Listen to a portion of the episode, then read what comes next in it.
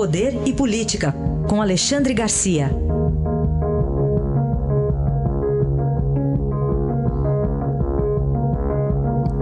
Alexandre, bom dia.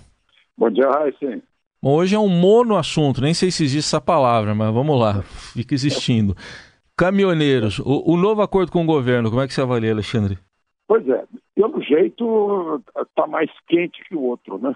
Aquele outro acordo, a gente saía do palácio já encontrava caminhoneiro lá embaixo dizendo: Eu não fui convidado, não tenho nada a ver com isso e não vamos cumprir. E foi o que se viu. O governo conversou com as pessoas erradas, o governo desinformado, é uma coisa absolutamente uh, uh, inaceitável né, que haja um movimento desse no país inteiro e o governo não, não tenha se antecipado, já em primeiro lugar.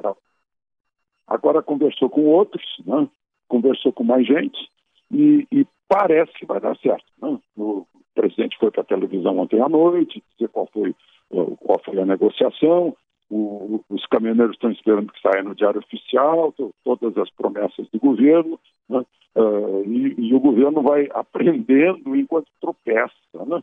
É, é, uma coisa incrível. Acabou apelando para o Exército, uh, o Exército se deu bem, foi aplaudido pelos, pelos caminhoneiros, houve manifestações na frente dos quartéis. Eu conheci um, fiquei sabendo de um episódio na frente da artilharia divisionária 3 em Cruz Alta, em que caminhoneiro botou o caminhão na frente do quartel-general da artilharia.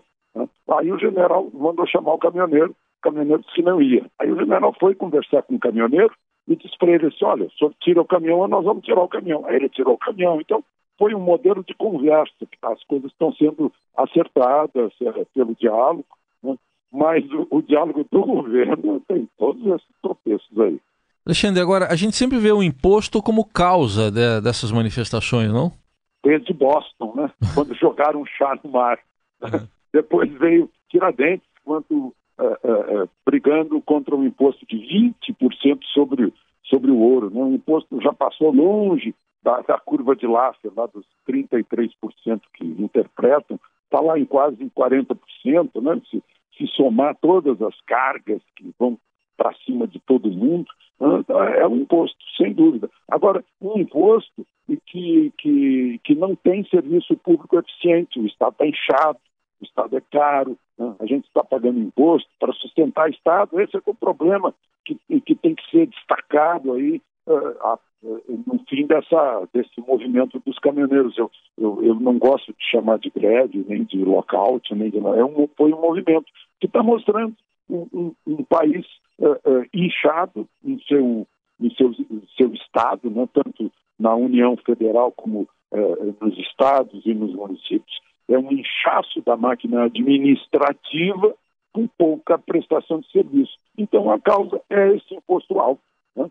imposto muito alto, que, que deixa o preço do combustível alto também. Se a gente considerar que, que tem excesso de caminhão, né? Uh, aí o frete não, não tem nada a ver com o preço do combustível esse. Uhum. Esse, é a, a, esse é o problema assim, que mais aparece na superfície desse movimento. Bom, Alexandre, depois da sua lembrança do quinto do ouro, né, cobrado aí pela coroa portuguesa, é. É, dá para apontar culpados nessa história toda? É, tá cheio de gente aí que é responsável. Né? Primeiro, aqueles corruptos que destruíram a Petrobras. Né? Partidos políticos que usaram a maior estatal brasileira. Né?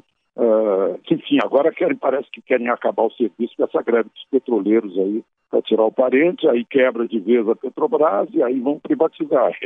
Será que é isso que querem? Outra, a falta de planejamento de ferrovia.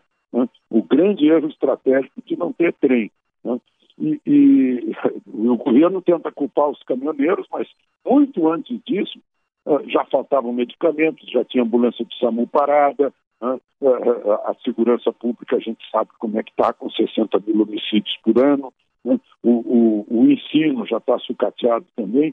Então, essa, esse movimento dos caminhoneiros faz aparecer as responsabilidades né? da, das pessoas que, que no setor de combustível né? e no setor de transporte, uh, é, é, é, o, impuseram esse monopólio, de fato, né? Então a gente fica descobrindo que o monopólio não é bom, não. Não serve nem para combustíveis, nem para transporte.